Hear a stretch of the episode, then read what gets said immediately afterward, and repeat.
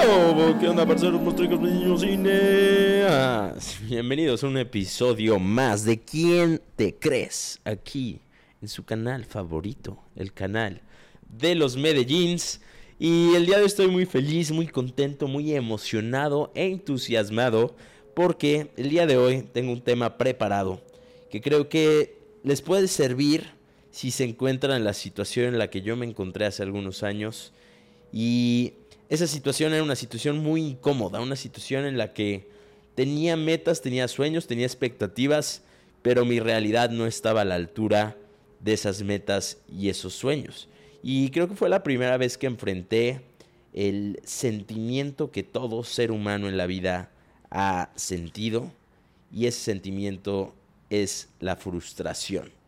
Y entendí que la frustración llega y te puedes llegar a llenar de frustración cuando tu expectativa y tu realidad no son congruentes. Hay muchos memes hoy en día, hay muchos videos que se graban y entonces graban la expectativa contra la realidad. ¿Y qué pasaría, por ejemplo, hoy vi un video de, un hotel en, en Indonesia, en Bali, y decía expectativa, y entonces salía un video increíble. Y luego realidad, y lo grabaron unos turistas que fueron a ese hotel y grabaron el hotel y era completamente diferente a como había salido en el video, a como eh, se lo habían envisionado, a como era su expectativa. Y entonces, ¿cómo te sentirías en una situación así? Te, sentirías mal, sentirías como que te estafaron. Yo pagué por algo y me dieron algo que no está a la altura o algo que no esperaba. Y entonces te sentirías mal. Pero ese mismo sentimiento llega a nosotros y nos llena cuando nuestra expectativa de lo que queremos lograr, cuando nuestra expectativa de la vida que queremos tener no es congruente con nuestra realidad.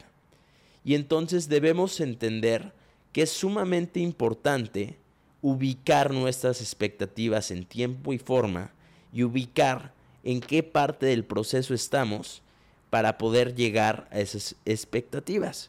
Porque si tenemos una expectativa enorme, pero no la ubicamos en tiempo y forma, en lugar de ser de, de, motivación, en lugar de servirnos como inspiración, va a ahogar nuestro fuego interno. ¿Y por qué uso estas palabras? ¿Por qué dije ahogar nuestro fuego interno? Pues resulta que el día de ayer tuve la oportunidad de ir a una natillada. A una natillada. Eh, aquí en Colombia en diciembre hacen natilladas, hacen como una natilla que es como un postre te la comes con buñuelos. Pero esta era una natillada OG, una natillada de verdad. Y fui a un barrio y la natillada se armó en la calle y entonces este pues se prende una fogata ahí en medio de la calle así como si nada, como si no nos importara la gente que va pasando. Y entonces yo me puse a, a ver la manera de prender la fogata.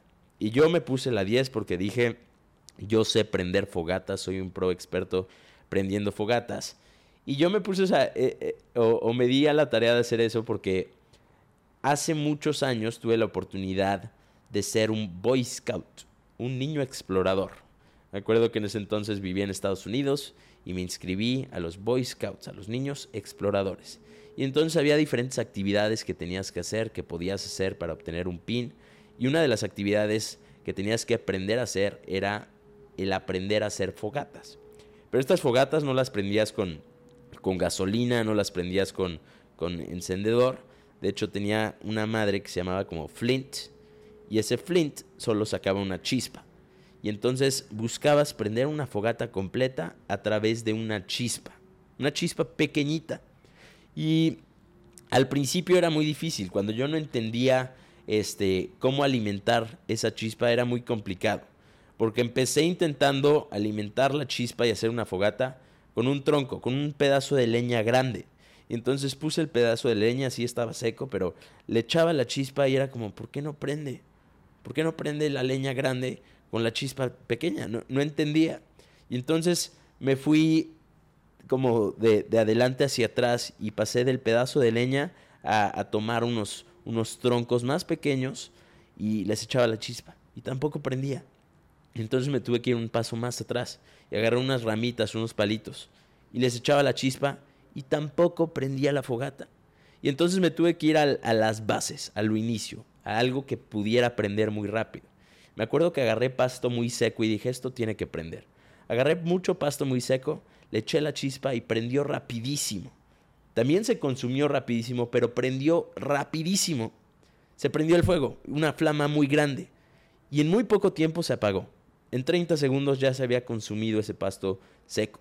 Y entonces dije, no, tengo que hacer lo que hice, pero al revés. Tengo que pasar de el pasto seco a palos secos, a troncos secos, a leños. Y entonces de esa manera voy a poder hacer la fogata. Y justamente eso fue lo que hice. Prendí la chispa sobre un poco de pasto seco, le soplé, el pasto seco se prendió, lo empecé a alimentar con palos, los palitos se fueron prendiendo, de ahí con troncos un poco más grandes, se fueron prendiendo los troncos y finalmente pude poner leños sobre la fogata hasta lograr una gran fogata. Y cuando analizo las metas y sueños y expectativas, la relaciono mucho a esa historia de cuando yo estaba buscando prender una fogata. Porque hay muchas personas que tienen esa chispa interna, empiezan a emprender un proceso de cambio, pero no entienden que deben alimentar esa chispa interna con expectativas que estén a la altura en tiempo y forma de la chispa y el fuego interno que tienen y de las habilidades que han desarrollado en el momento. Porque si alimentan esa chispa con expectativas demasiado grandes y lejanas, queriendo que esas expectativas se vuelvan en, realidad de la noche a la mañana, lo único que van a hacer es apagar esa chispa. Apagar esa chispa a través de la frustración. Entonces debes acomodar tus metas, tus sueños, tus expectativas, tus expectativas en tiempo y forma. Y hay expectativas que van a encender y encender esa chispa y la van a consumir y van, van a crear una flama muy, muy grande y muy rápida. Pero entonces debes entender y comprender que el siguiente paso es darle una expectativa, una meta un poco más grande. Y de meta en meta, de, expectativa en expectativa, de sueño en sueño, vas entrando en momentum, vas entrando en ritmo, vas desarrollando habilidades.